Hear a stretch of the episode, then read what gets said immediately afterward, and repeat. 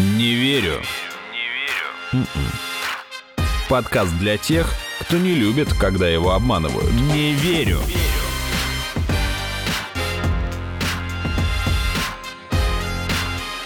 Не верю.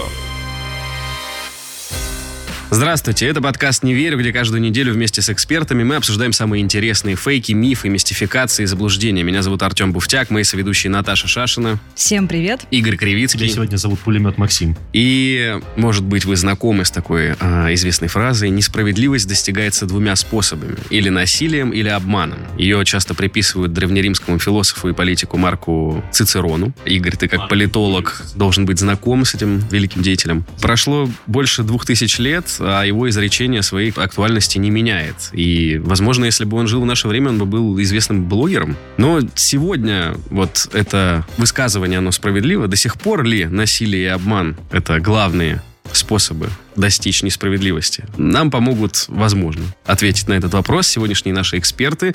Тимофей Ви, ведущий эксперт «Оно Диалог», и его коллега Юлия Тян, заместитель руководителя аналитического департамента «Оно Диалог». Здравствуйте, коллеги. Добрый день. Добрый день. Первое, что хотелось бы спросить лично мне, есть какое-то понимание, насколько ситуация с фейками, в принципе, опасна? Может быть, какое-то число, которое говорит о том, что там 60% э, новостей и постов в интернете это А, фейк? Конечно, есть. Так. Безусловно, есть. Надо понять вообще, что, в принципе, фейки были, есть и будут всегда. Это неотъемлемая часть человеческой натуры верить во всякую чушь и тем более ее распространять. Там всегда для любого человека, в принципе, можно найти какой-то фейк, в который он так или иначе поверит. Но, тем не менее, последние года, да, конкретно с распространением, широким распространением мессенджеров, мы столкнулись с таким новым явлением, как лавинообразное распространение фейков, в том числе фейков, которые угрожают жизни и здоровью людей. Одним из переломных моментов, разумеется, была трагедия в «Зимней вишне», когда был вброшен фейк о 300 погибших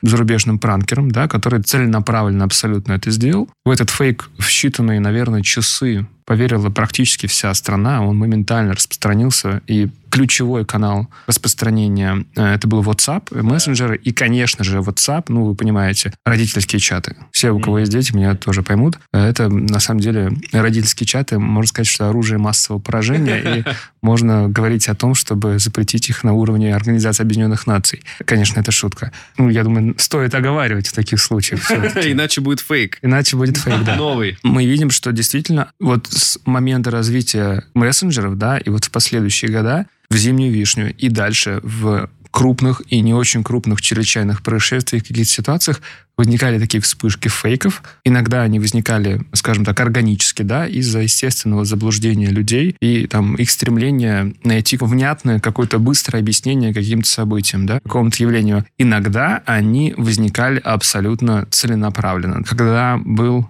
ядерный инцидент в Ниноксе, помните, там что-то взорвалось у военных на испытаниях, Да, и да, там да. чуть-чуть вот какой-то там из датчика в городе там на полчаса показал превышение там типа в два раза.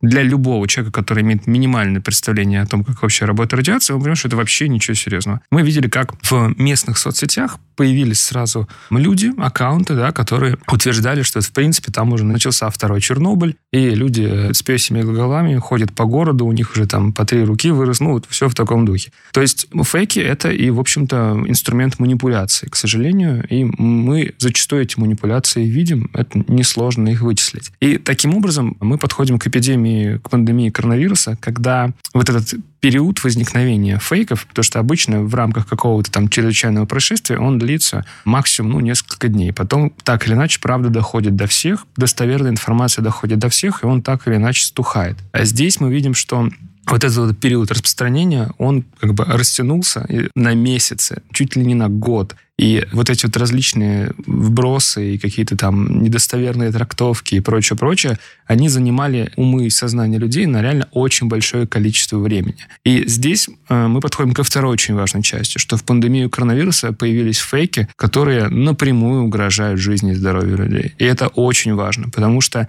если человек там верит во всякую, условно говоря, там чушь, типа, что в кинотеатрах в спинках кресел иголки со спидом, ну, это да, понимаете, это да? городские легенды. Он, он, он, конечно, сам по себе будет ходить как-то немножечко ошарашенным, да, но глобально это не повлияет на жизнь и здоровье других людей и на его собственную. Ну, да. А вот когда люди начинают объяснять другим людям, что не надо верить врачам, да, что не надо да соглашаться не существует. на тесты, что его не существует, или что надо лечиться чесночным отваром, там прочее, прочее, это несет прямую угрозу. А вы же даже собирались, э, если я не ошибаюсь, антологию фейков про коронавирус выпускать. Да, совершенно верно. И мы в Больтово выпустили большой материал совместный с Лентой.ру, где представлены результаты наших исследований о том, какие фейки были максимально популярными и распространенными. А, кстати, какие? Пандемию коронавируса. Самый популярным фейком оказалась история о том, что коронавирус – это следствие заговора мировой элиты и мирового правительства для того, чтобы уменьшить население Земли. И, в общем-то, 80%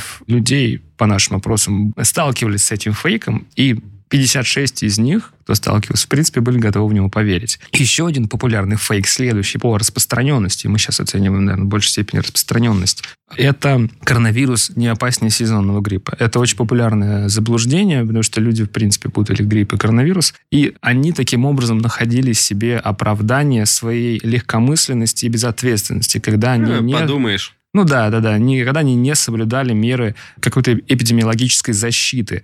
И с этими фейками сталкивалось 7,4% опрошенных, так или иначе их видела, и готовы ли были в них поверить 40% людей. А у вас в команде есть, например, психологи или социологи, которые, в принципе, оценивают, э, почему люди продолжают верить в эту информацию, что их заставляет там хвататься за все эти фейки? То есть, ну, для того, чтобы бороться с, бороться с проблемой, вам же нужно понимать, э, как она вообще работает на человеческую психологию. Вы эту сторону вопроса тоже в команде обсуждаете? Более того, мы ее давно изучили, ответ на этот вопрос данный, он совершенно точный точный.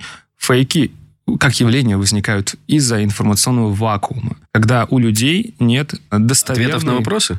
Ну, если просто, то ответов на вопросы. Если чуть сложнее, то достоверной информации, изложенной в понятной форме, которую они легко могут найти, увидеть и принять. Когда нет такой достоверной информации, когда создается такой информационный вакуум, в этот вакуум, как в настоящий вакуум, вообще втягивается абсолютно любой бред, в который они с удовольствием легко готовы есть поверить. спрос, который некоторые люди готовы удовлетворить. Совершенно верно. И история «Зимней вишни» прекрасно это проиллюстрировала. К сожалению, не была организована достаточно информационная какая-то кампания да, по донесению эти сведения, этой достоверной информации о том, что там происходит до людей, да, люди были в информационном вакууме. У них был совершенно органический, совершенно естественный и справедливый запрос на то, чтобы знать, что там происходит. У них не было такой информации. Причем не то, что достоверной, в понятном, внятном формате. Это важная часть. Угу. Нельзя людей закидывать вот этими сухими, непонятными канцеляризмами, пресс-релизами. И мы, как оно, диалог, уже очень давно, с самого начала с этим скажем так, активно боремся и стараемся повышать компетенции чиновников в регионах по этому направлению.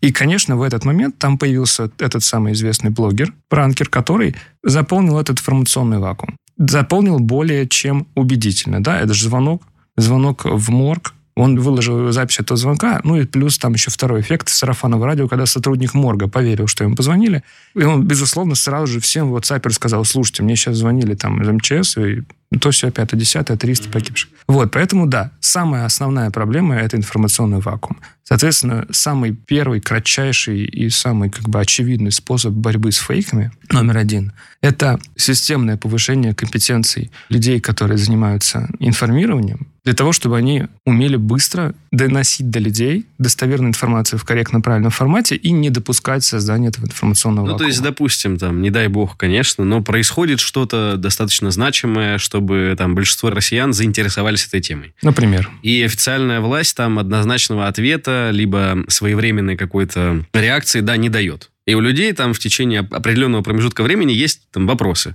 А что произошло? А кто виноват? А сколько пострадавших, например? И вы как-то превентивно с этим боретесь, да? То есть вы как-то анализируете количество запросов, что, к примеру, в эти сутки вот такой-то, такой-то вопрос там все гуглят или как? Сутки это, мягко говоря, поздновато, надо признать. Буквально в 15 минутах, часу происходит полный сбор, да, и анализ информации по крупнейшим пабликам. То есть когда уже, ну, счет идет реально на минуты. Все эти фейки, они и вообще, в принципе, риски, да, информационные фейки, они все ожидаются из комментариев. Какая-то там написал, что вот я живу напротив в этом доме, я вижу там радиационная черная Миазмы. пыль, да, просто выносят людей в этих чумных масках, как вот в Древней Италии. Вот это, так все происходит. Поэтому а идет как, как вы это анализируете? Это все соцсети или это или соцсети плюс мессенджеры? Это и соцсети, и мессенджеры. Ну, в первую очередь, конечно, соцсети, они намного более гибкие, легче поддаются мониторингу. Они с вами деле, сотрудничают или вы как-то общими инструментами просто... Это вообще все инструменты на рынке.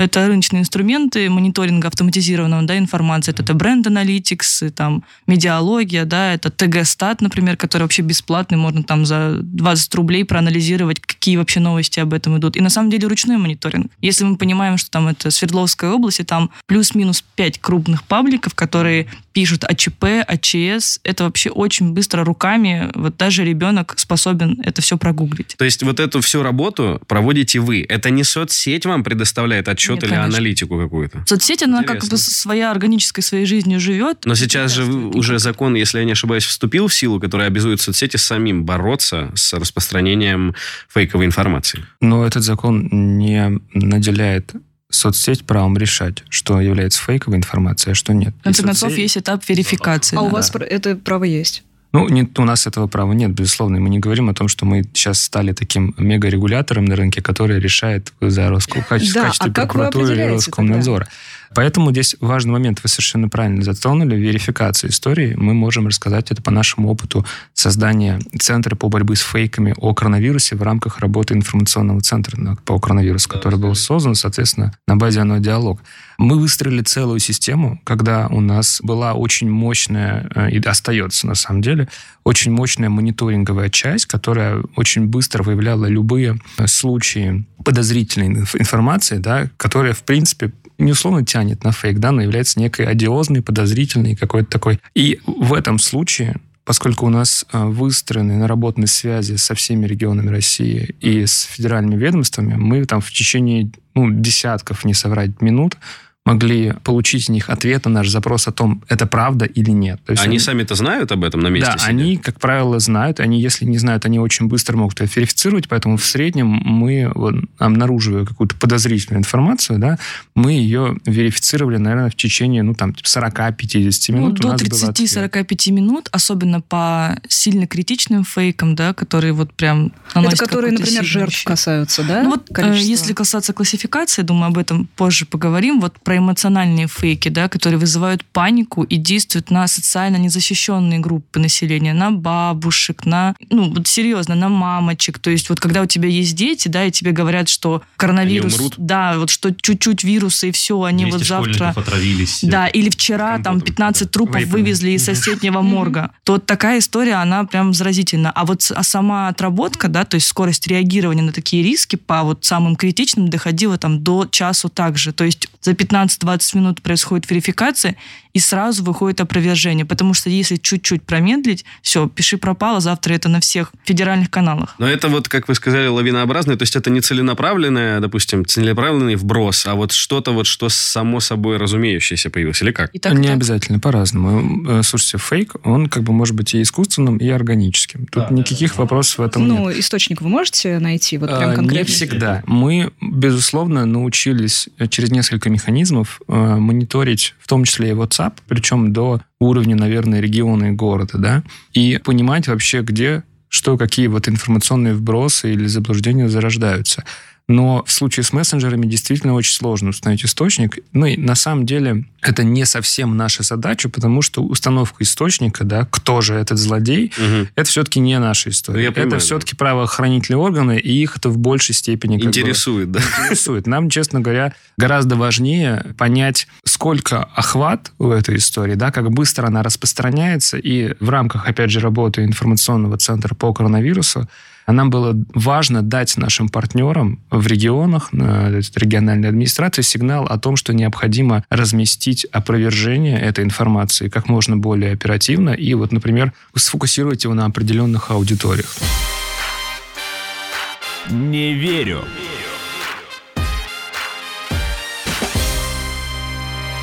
Если вы реагируете в течение часа, ну, мне представляется, что, к примеру, какому-то человеку, который хочет подготовить прям такой солидный фейк, может быть, с фотографией, или там с репортажем даже, дипфейк видео, просто фейковое видео, еще с чем-то, он просто пока будет этим заниматься, вы уже эту историю отработали. То есть вот такой способ реагирования, он, мне кажется, эффективен вот с искусственными фейками, что человек узнал о инфоповоде, думает, о, сейчас хайпану, сейчас я сделаю а там новость, которая будет похожа на правду, с какими-то подкреплениями там визуального контента. Но если вы за час это все уже решили, то Тут, разумеется, речь не идет о том, что опровержение, которое по нашей рекомендации размещают наши партнеры, это, кстати, не только региональная администрация, это могут быть и федеральные органы власти, и даже некоторые крупные компании. Было несколько кейсов. Оно на 100% эффективно, и полностью останавливать эту волну, разумеется, это не так. Да, мы говорим Ну, о нас, в том, принципе, что мало верят мы официальному. создавали, ну, базово общаясь с нашими партнерами и готовясь еще, в, наверное,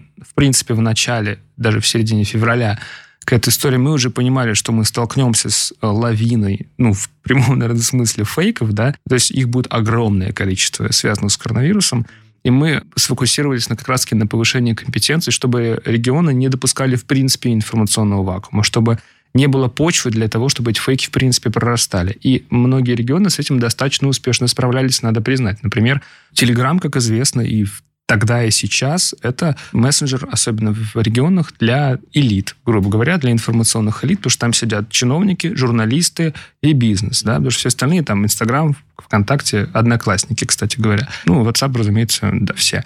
По нашим рекомендациям, практически все регионы, большинство, там, порядка там, 60 с чем-то, завели, пожалуйста, официальные телеграм-каналы оперштабов по борьбе с коронавирусом, региональные, да, и эти телеграм-каналы еще до разбана Телеграма стали очень важным инструментом по донесению оперативной информации какой-то достоверной, и в том числе опровержению фейков. То есть вот на таком уровне.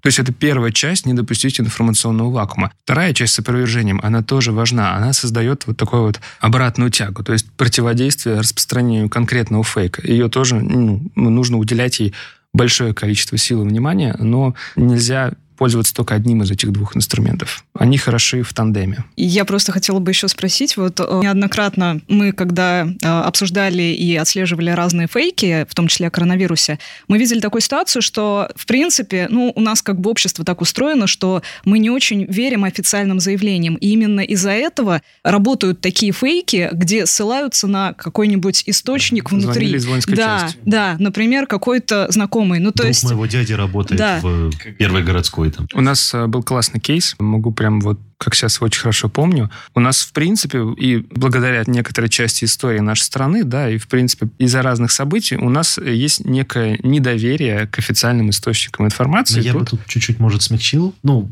подсластил, как бы, Давайте, сказал бы, что буду вам все-таки... благодарен. Нет, я имею в виду, что это то, о чем вы уже говорили, что недоверие основано и в том числе на том, что сводки там сухие, нечеловечные и долгие по времени. То есть не, А, не чисто из-за сказал, отношения, а из-за э, формата подачи Вот этой формат, информации как, как раз-таки э, одна из задач на диалог — объяснить региональным властям и чиновникам, как поменять формат. Чтобы они начали говорить с людьми на человеческом языке. Новая искренность — это как бы наша история. Хорошо, но когда Ольга А. Бузова начинает рассказывать о том, как похорошела Москва, у людей скорее снизится доверие, в принципе, К Ольге Бузовой, да. и в том числе к самому Вот информационному посылу. А это же тоже, мне кажется, пример очень неэффективной попытки поговорить э, С народом. Да, С с кем там народом Тимати через записал кого-то. рэп о том, Ну, как типа с Гуфом, да, да. да, да, да. Тут видна некая иллюзия, да, о том, что власть это такая монолитная субстанция, суперконтролируемая, да, и левая рука, и всегда там условно, если нас как-то косо посмотрел гаишник, то это потому, что мы у себя там в Твиттере что-то не так написали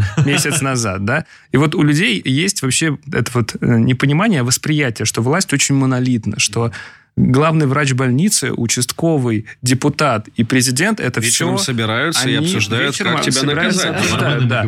И здесь вот э, в вашем вопросе, наверное, это тоже частично проявляется, потому что Ольга Бузова, которая рассказывает про, безусловно, похорошедшую Москву, да, и оно диалог, который мужественно боролся с э, фейками во время всей этой пандемии, это, скажем так, очень удаленные друг от друга явления. Ну да.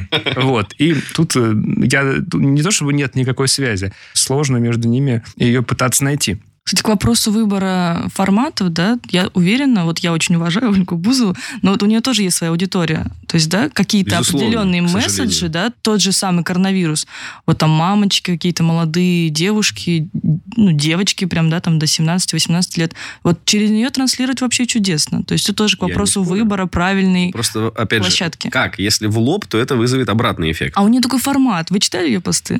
Там вообще все в лоб настолько, и вот она же позиционирует себя как там супер искренне и так далее, и этот формат подкупает. Если Да. она вдруг перестанет писать эти вот, знаете, мои хорошие, мы дорогие, витиевато как-то. 15 там смайликов, и она станет писать там коллеги. Ковид-19, это серьезно. Минздрав, ну это вообще же наиграно будет. Моргни, Оля, моргни два раза, если тебя взяли в заложники. Или надень желтую блузку, да?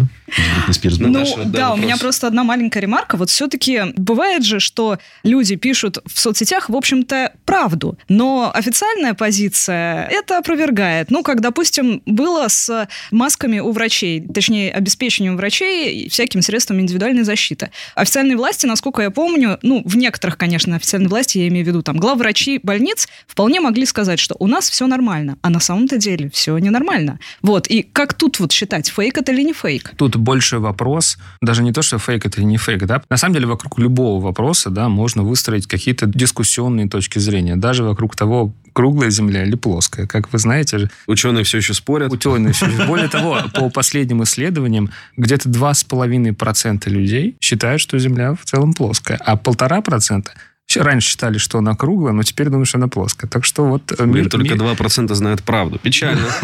как видите, мир очень разнообразен. То же самое здесь, что действительно вокруг каких-то вопросов, особенно если они не очевидные, да, что там высаживался ли инопланетяне посреди города или нет, могут возникать какие-то трактовки. э, Так, а с масками э, что? Различного характера. Также и с масками, что врач, главный врач видит документы, по которым они приехали, значит, и он считает, что действительно это так, и в его картине это мира это так.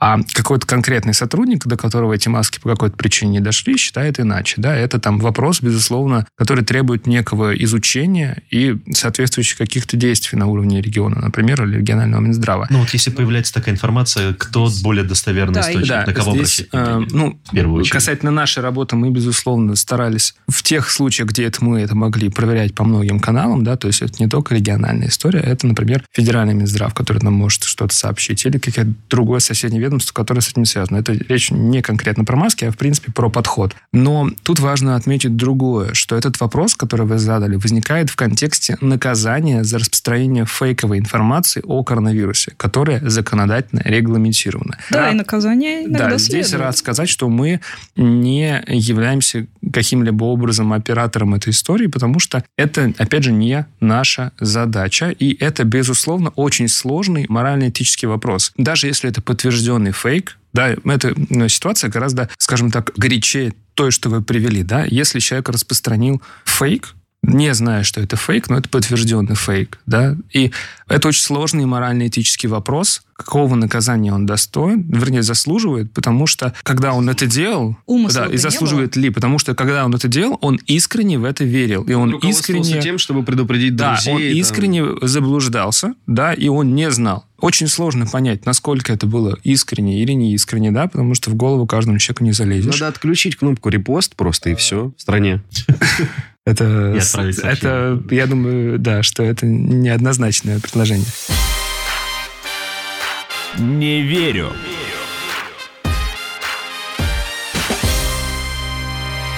Мы сейчас столкнулись с тем, что реально фейки могут вредить жизни и здоровью. Ну так э, это, же тоже нельзя вопрос, оставлять просто так. вопрос, который давно обсуждают по поводу гигиены своей в интернете. То есть ее, как люди соблюдают в своей повседневной жизни, там моют руки, носят маски, так она должна быть и в интернете, что, мол, в рот-то не тащи все, что видишь. Ну, э, здесь можно с повседневной жизнью провести прямую аналогию, что, в принципе, люди стали мыть руки чаще, потому что, значит, э, появился коронавирус. Как Вообще вопрос говорится, еще развития критического мышления у людей. То есть вот сейчас, э, я думаю, что всем понимаем, что сообщение, начинающееся со слов там «мой друг из ФСБ», кажется, что-то началось, началось, а вот Только 15... что да, только что вернулся. Но вот люди же продолжают в это верить. И это так, ну, Это странно. Потому что нет доверия, понимаете, к официальным. Я думаю, что в том числе, ну, не хочется, конечно, перекладывать всю вину и на людей, но тут оба фактора. Да, и безусловно. те, кто не могут правильно донести, рассказать, да, и там иногда скрывают какую-то информацию, ну, не по плохой причине, да, просто так получается. Нужно доузнать, нужно доуточнить. И те, кто, соответственно, не включают вот критическое мышление. А может ли это быть правдой? Это недоверие, оно же сформировалось не в этом году, не в это десятилетие. скорее оно дело не в том, всегда. что... Вопрос не в том, кто кому не доверяет, а вопрос в том, кому доверяет. Понимаешь, если тебе прислала эту информацию, там, не знаю, сестра, родственник, друг, У меня было такое. ну Смотрите, вот, да. это Присылали. очень важный момент, почему мы начали говорить о мессенджерах. Потому что, когда человек видит информацию в социальной сети, в Вкон- ВКонтакте, в Фейсбуке, неважно где, там, хорошо, на каком-то сайте, он все-таки понимает, что это написал, скорее всего, непонятный, неизвестный ему человек, да, в каком-то паблике городском. Группа него- там, которая называется «Иллюминатор России». Да, у него остается некий уровень скепсиса к этой Мгм. истории. Посмотрите на мессенджеры. Все, что мы получаем в мессенджерах, мы всегда получаем от человека, которого мы знаем, Это персональные коммуникации. да, такие. или же от человека, который состоит в одной с нами закрытой группе. Например, родительском чате.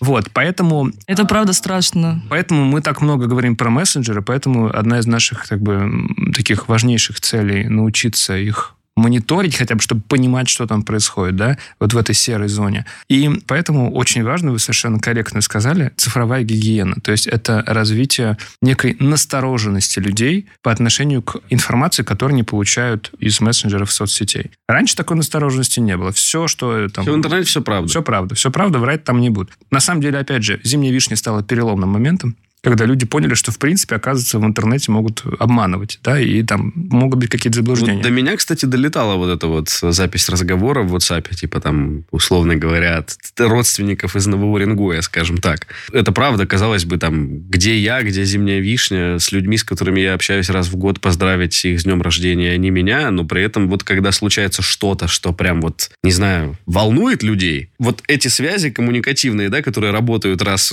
в несколько лет, они срабатывают.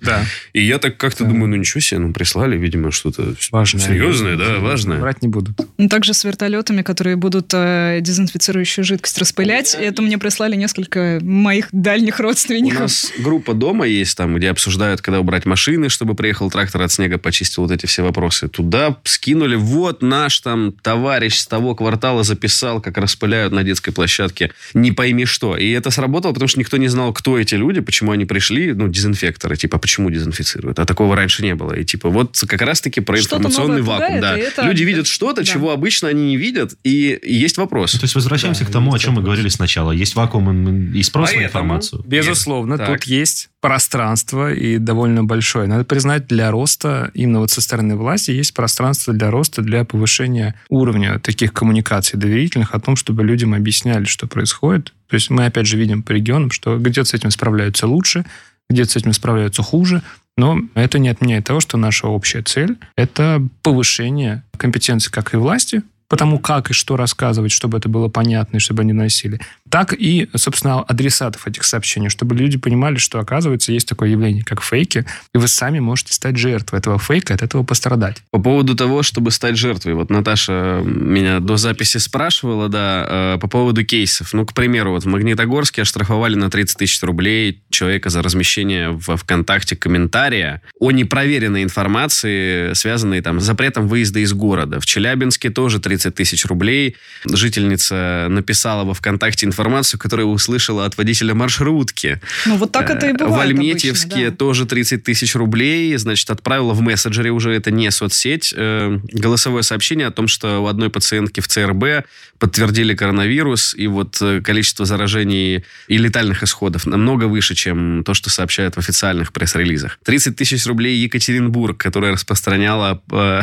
панические слухи о закрытии столицы Среднего Урала от приезжих и людей без прописки. Такие были ситуации. Это, я так понимаю, лишь маленькая крупица того, что происходило в 2020 Я думаю, году. это еще не только маленькая крупица, это те случаи, которые там удалось доказать, а на самом деле, может быть, это не, не эти люди начали распространять Они просто информацию. попались. Просто попались, это да, не повезло. О том, что опасность фейка в том, что жертвой фейка может стать человек, который заблуждался искренне, да. И преследовал цели, да, благородные, И преследовал благородные какие цели в своей как бы, картине мира, но э, попал, так сказать, под раздачу. И история как раз-таки про то, что поэтому важно повышать настороженность людей к фейковой информации, потому что если они ее, как с коронавирусом, взялись что-то распространять, да, должны понимать, что если это окажется фейком о коронавирусе, они рискуют попасть под какую-то ответственность. И это Мгм. очень неиллюзорный риск. Особенно это относится, я думаю, к лидерам общественного мнения, блогерам, Да, которые это смотрят дети, очередь, миллионы людей, они им верят, они им доверяют.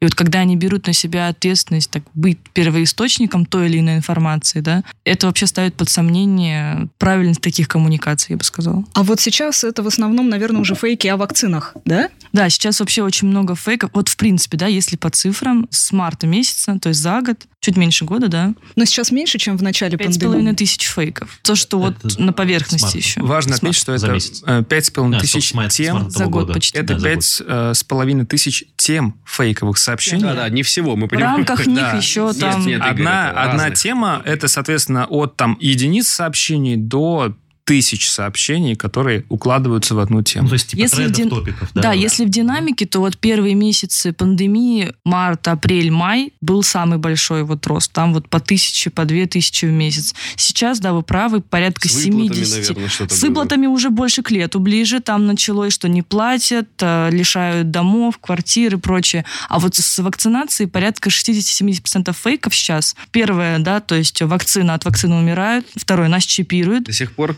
до сих пор. Вот сих я пор думаю, каждый раз вы даете свои данные на госуслуги. Все, уже все закончилось. И э, потом вакцина неэффективна, ее там испытывали на собаках, ну и так далее. и тому Вакцины страшные побочки. Побочки, что она платная, хотя уже, ну, честно, уже тысячу раз, да, говорили, что она бесплатная и так далее. Фейки про вакцину также начинаются. Мне вчера позвонила Баба Лариса. Которая Они- умерла. они сделали вакцину. Вчера сделали вакцину, все, вся семья умерла. Да, Причем есть сделали по Ларисе, умерла вот вся семья. вокруг. Да, да, это Ну, так оружие работает. массового Мало поражения. Да, удивительный вообще, конечно, эффект. Да, безусловно, недоверие, о котором вы говорили, оно есть. И ну, с ним не то чтобы бороться, да, то есть это было бы странно говорить про борьбу. Нужно менять тон разговора, нужно менять коммуникацию, нужно менять язык, на котором власть разговаривает. И тогда постепенно, конечно, доверие к таким сообщениям, к достоверной информации будет повышаться, и будет просто какой-то положительный эффект. Не верю.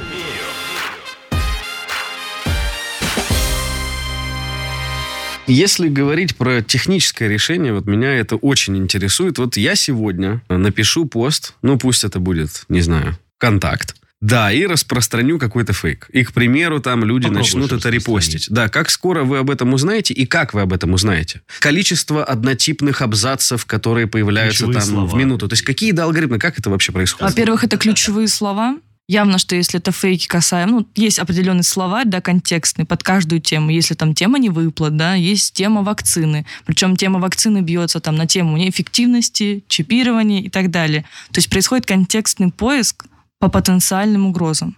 Я думаю, что если вы разместите такой комментарий в какой-то крупной группе, там, условно, 25 хотя бы тысяч человек, ну, в течение нескольких часов об этом уже будет известно. Это какой-то бот делает, получается, да? Ну, автоматизированная система. Мгм. Больше скажу, я уверена, что даже и без автоматизированных систем некоторые недобросовестные СМИ, да, и какие-то паблики, в том числе какие-то лидеры общественного мнения, могут спокойно тоже подхватить эту историю. И наш э, региональный куратор об этом узнает. Ну, я думаю, в течение нескольких часов, как минимум, а то и быстрее. Особенно люди на местах об этом очень быстро узнают. Если ваш пост станет резонансным и продемонстрирует интерес к посту выше, чем интерес к вашим обычным постам и комментариям, то это сильно ускорит. Тоже аномальная его аномалия такая, да? Аномальная вовлеченность, аномальный интерес к вашему посту, это сильно ускорит и его попадание в зону нашего внимания. Ну а это что? Это машинное обучение или что это? В том Как числе происходит? нейросеть. То есть нейросеть, она видит, условно говоря, концентрацию трафика, сравнивает тем, какая концентрация трафика в другие даты, понимает, что что-то здесь не так. Вчера у меня было 100 просмотров, а сегодня 1000 Да, просмотров. Анализирует аномалии да, в медиаметрических показателях. И зовет туда человека, который будет вычитывать мой пост, или как? Но вряд ли она автоматом банит. Она говорит, алярма, смотрите, потому что сюда как- как- как обратить Facebook О внимание». бане вообще речь не идет, это не да, наша это не ваша... прерогатива. Я понимаю, да. Нам, в принципе, помнишь, Наташа, эксперт как-то рассказывал, что таким образом, с помощью вот таких вот как раз программ можно вычислить ботов, когда вот он до этого Да. он был создан, не постил, не постил, не постил, потом у него Да. резко просто подскочили. Система собирает эти данные, а человек уже аналитик, он отсматривает и принимает решение, что это условно, ну что-то случилось или это преднамеренно так получилось. То есть на 100% автоматизировать То этот процесс нельзя. Конечно, невозможно. Ну, практически как иммунитет в организме. Вот скопление в каком-то месте воспалительных процессов, кровь туда стекается с клетками, а только в вашем случае это трафик, если я правильно понимаю. И вот увидев эту аномалию с трафиком, вы понимаете, что что-то происходит не то. Не, ну Да, вопрос, ну вы- что вы можете сделать. Но в идеале, вот я сейчас продолжу, но в идеале это видеть в момент, когда вы только-только написали. То есть А как вы работать это на... увидите? Трафика еще нет. Ну, когда как? Бывает, что получается на ключевых словах, просто на даже ручном мониторинге. Вот если Мгм. есть А на самом деле иммунитет. список определенных Правильно. сообществ да, в каждом регионе, в которых постоянно что-то пишут. Особенно а, это где... я понимаю. Это вы говорите про тех, кто системно запускает фейки. Конечно. Там, где системно запускают фейки, они системно и появляются.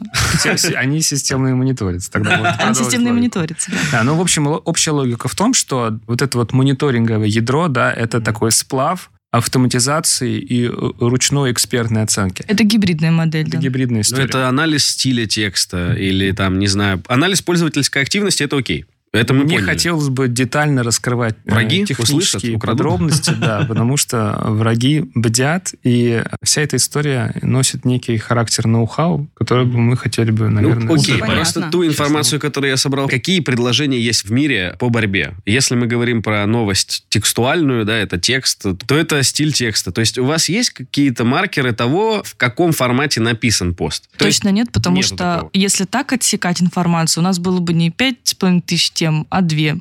Если сильно ограничивать, в том числе, вот я понимаю, о чем вы говорите, о стиле, там сколько слов в предложении, запятые, там, да? Не, как не бы- семантический анализ, а в том плане, что, допустим, там он начинается, как вот эти любимые наши А, ну это- голосовые, это что мой друг мне сказал. Это контекстный поиск. контекстный. Это То контекст. есть такой вы тоже Да, применяете? а вот то, что вы говорите, такие системы тоже есть. То есть на основе того, вот как, например, оценивают много человеческий каста, как почерк. Да, да, знаков. человеческий почерк. Да, да, то есть это. о характере человека и о том, кто это пишет, можно сказать. Поэтому также можно сказать об образовании, в принципе, да, и о том, с какой целью пишется тот или иной комментарий. Но это достаточно сложно, и, правда, очень много чего отсекает. Надо понять, что любой из этих факторов не является достаточным сам по себе. Не Пользователю что делать? Пользователю, он сейчас попадает под конкретный закон. Его там беспечность может привести к штрафу, а то и, гляди, к чему-то более серьезному. Какие-то у вас есть рекомендации, там, которые позволят человеку, ну, критическая оценка – это здорово, но а на что в первую очередь обращать внимание? Может быть, перепроверять информацию, если она кажется ему сомнительной, или даже несомнительную информацию Во-первых, перепроверять? точно да. Уходить дальше первой страницы. Как человек узнает информацию, смотря откуда он ее черпает. Если он ее черпает из различных пабликов в Одноклассниках, не верифицированы, да, то есть это не там официальный паблик, не знаю, там ТАСС или там РИА Новости, еще что-то, то есть официальных источников, которые, ну, не, не плодят фейковые новости. Или там он узнает об этом в историях, там, в Инстаграме. Это одно дело. То есть я бы просто порекомендовала, ну, когда речь идет о реально социально значимых событиях, это не про то, что хлеб на 5 рублей в соседнем магазине подорожал. Это про то, что, Что? надо лечиться водкой от коронавируса, да?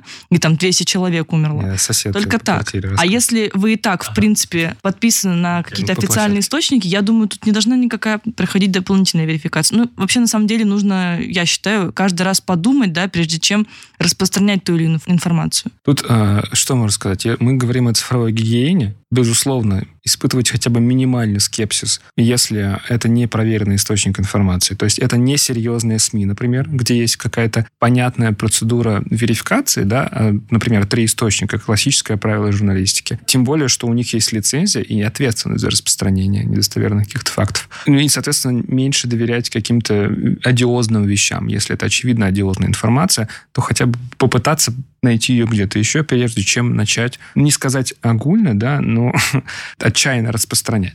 Либо, если, например, это есть источник конкретный, откуда человек это берет, надо ставить источник. Даже если ты откуда-то это там, репостишь, да, или перекидываешь. В таком случае ответственность явно будет на тебе, потому что первоисточник этой фейковой информации, там, то или иное издание. Хорошо, я увидел пост, в котором, там, не знаю, советуют что-то нехорошее, с чем там официальная наша власть не согласна с этим. А надо понять, кто это, а почему Так это вот, для вас я авторитет. сделал репост. Вы сделали пост. Хорошо. Так что видно, что это и за нет, паблик я остается. попадаю под действие закона? То есть я распространитель. У меня источник указан в соцсети. Я говорю, это писал не я. Вот, группа «Рептилоиды России». я тут Рептилоиды при чем? России. Ну, смотрите, э, если там, опять же, мы, слава богу, мы не беремся трактовать юридически как-то еще, и мы за это не ответственны, и вообще никакого отношения к этому не имеем, но тем не менее, если мы посмотрим законодательство и, самое главное, правоприменительную практику, мы четко видим, что если человек распространял недостоверную информацию о коронавирусе в любом виде, неважно, это ваш собственный пост или пост, или вы себе на майку распечатали и пошли по улице, то вы можете стать субъектом ответственности за эту историю. То есть указание источника здесь уже не поможет. Тимофей, а еще вопрос. А если я пишу, не знаю, фейк ли это, но читал такое? Вы сейчас э, буквально... это все вот около ряда. Ты около рядом. Вы все сейчас, алгоритмы. вы сейчас буквально вот процитировали правила жизни, там, не знаю, э, значимой части YouTube-блогеров, которые есть некая когорта YouTube-блогеров, которые, скажем так, активно эксплуатируют вот эти все вот резонансные Понятно. темы для прокачивания собственной популярности, хайпа и прочего-прочего. И они, безусловно, очень ловко как бы научились вот таким формулировкам, что, друзья, я не знаю, фейк это или нет. Ну, рассказываю. Но вам. я вот здесь вот слышала и видела, что есть такая информация. Не берусь удержать. То есть они это очень ловко, аккуратно делают. И, в принципе, на самом деле, это, если мы говорим о том, как пользователю, если ему прям очень чешется и зудит что-то написать, оградить себя от возможных последствий, то, то, наверное, честно говоря, это сработает, наверное. Ну, точно сказать нельзя, правда. Если это речь идет о каком-то вот таком серьезном фейке, который реально может нанести ущерб людям, ну, не беремся говорить про не беремся это квалифицировать, как говорят в... да. э, Там эксперты оценивают реально состав, ну, преступления. Да, правонарушение в данном случае, слава богу. Но есть важный момент, кстати говоря. И вот мы говорили о цифровой гигиене, и тут есть, опять же, некая часть культуры, которая пока, наверное, отсутствует в нашей практике, имею в виду практике российского общества. Ну, Поясню. Для нас важно, чтобы распространение фейков, сама эта функция, сама процедура, сам этот процесс, само это явление стало общественно порицаемым деянием. Потому что сейчас оно таким, к сожалению, не является. Речь о том, чтобы создать такую культуру в отношении фейковой информации и распространения, что когда кто-то выбрасывает фейк, то а его аудитория... говорило, фу, shame on you. Вроде Но того, сейчас такая, потому кстати, что... история наблюдается часто. Говорят там, перестаньте распространять Да, в слухи, это все неправда, вот Мгм. смотрите, здесь пишут э, правильную информацию, это уже есть. Это, к сожалению, не, Не везде, ма- не не массовый массово. масштаб, такой, ну, не массовая история, но это есть, это потихонечку растет. Не верю.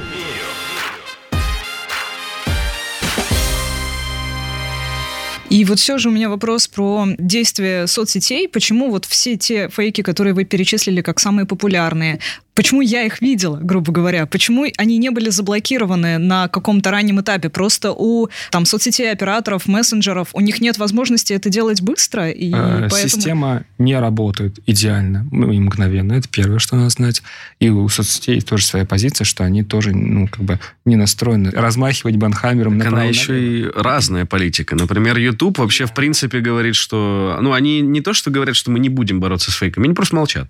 Ну, Это как правда. бы, Это абсолютная Ну, вот правда. И И мы. Ребята, в у вас своей- типа там контент про то, что, не знаю, А если земля Боня, плоская. Они э, такие, класс, трафик. выкладывает, Мы например, в своей про, практике там, столкнулись э, со следующим, могу это публично заявить, что российские социальные сети достаточно эффективно, даже сказал, более бы чем достаточно эффективно, боролись с, и борются с распространением фейков и идут навстречу. Западные социальные сети не настроены на какой-то внятный диалог по этому поводу, не настроены, опять же, на массовое удаление каких-то подтвержденных фейков. И, в общем-то, вот коллега озвучил ситуацию с Ютубом, это безусловно так. Но, с другой стороны, у западных соцсетей есть собственные внутренние механизмы, порой, как бы, которые О, позволяют я тебе бороться про них могу Твиттер, коротко Фейсбук, рассказать как бы. под конец, да. А, да, могу сказать, что эти механизмы не работают, по крайней мере в России. Это м, полнейшая, скажем так, Но это э, вопрос как бы, законодательства или менталитета? Сложный вопрос, потому Возможно, что, менталитетом. м, возможно, в какой-то степени менталитета, Свобода слова. в какой-то прочее. степени, что этот функционал не развернут на Россию в принципе. А, да. и забыл добавить. Или технический, да, Это техническая Да. история, да. Мгм. А в каком-то смысле, что это еще и вопрос внутренних задержек по функционированию этого инструмента. Вот а, какой инструмент, какой инструмент в да. западных соцсетях позволяет бороться с фейками? То, что они плашку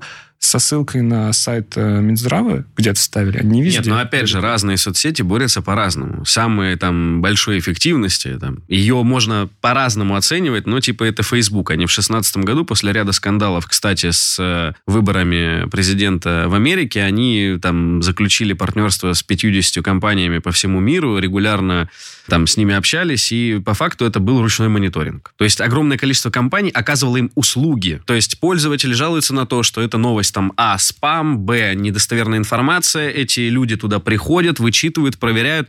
Но в конечном итоге они признались, что в чистом виде работа человеческого мониторинга, она неэффективна, потому что часто до них не доходили реальные фейки, и по каким-то там не до конца понятным законам распространения информации в социальной сети, там реальный фейк, который вот сейчас сильно в Фейсбуке там продвигался, он просто не попадал в эти органы. Они там 20-е сообщение про Байдена с измененной запятой в середине предложения маркировали как спам. Там Инстаграм долгое время просто ставил плашку о том, что типа этот контент может являться там недостоверным. Все, он даже не блокировал это. Ну, а Твиттер с его блокировками... Твиттер только там, в Трампа, 2019 да. году сказал о том, что окей, мы тоже займемся этой проблемой. Твиттер известен тем, что он забанил Трампа, Мгм. да, Это и 21 год. подрисовывал, или 20-й. 20 подрисовывал, 20-й, да. подрисовывал к его твитам плашки.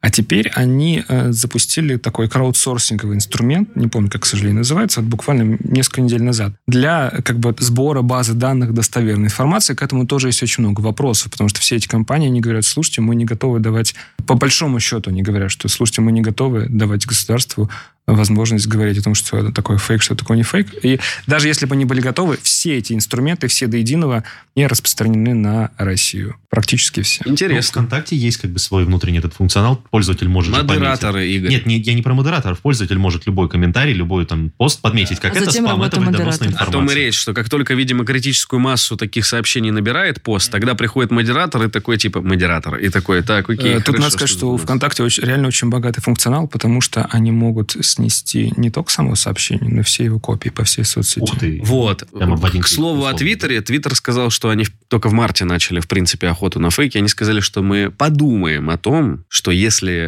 э, сообщение может привести к угрозе здоровья, тогда мы, может, удалим. Там у Фейсбука вообще, в принципе, они изначально просто маркировали контент. То есть никто ничего не удаляет. Я так понимаю, что большинство инициатив это были наши органы, там, условно говоря, внутренние какие-то. Вы Что вы имеете в Ну, виду? мол, надо вот эту публикацию удалить. Это кто обращается? Наверное, МВД там или еще кто-то? И, насколько я понимаю, полномочия обращаться в э, социальную сеть есть у очевидного МВД, Генпрокуратуры и Роскомнадзора, скорее всего. Вот не готов Я там думаю, что в этом, говорить. наверное... У нас, как у ОНО «Диалог», почему- таких полномочий, безусловно, нет. Это да, не к вам вопрос. Просто Наташа спрашивает, почему эту публикацию не слезли. Видимо, пока они напишут запрос, пока им кто-то ответит. Есть какой-то, безусловно, временной лаг, какие-то временные задержки. К сожалению, ну, не есть, есть куда расти, есть что оптимизировать. Либо эта публикация не набрала, например, там, должного охвата, просмотров и прочего-прочего. То есть, если у публикации нет такого органического охвата и интереса, то, в принципе, и дергаться на нее, наверное, не стоит. Так, ну что ж, друзья, Понятно не верьте всему, что вам присылают, не верьте всему, что вы видите в мессенджерах, даже если это родительский чат, и тем более... по-другому. Верьте не всему. И проверяйте, пожалуйста, информацию, прежде чем ее запустить. Даже если вам Развивайте очень критическое хочется. мышление. да,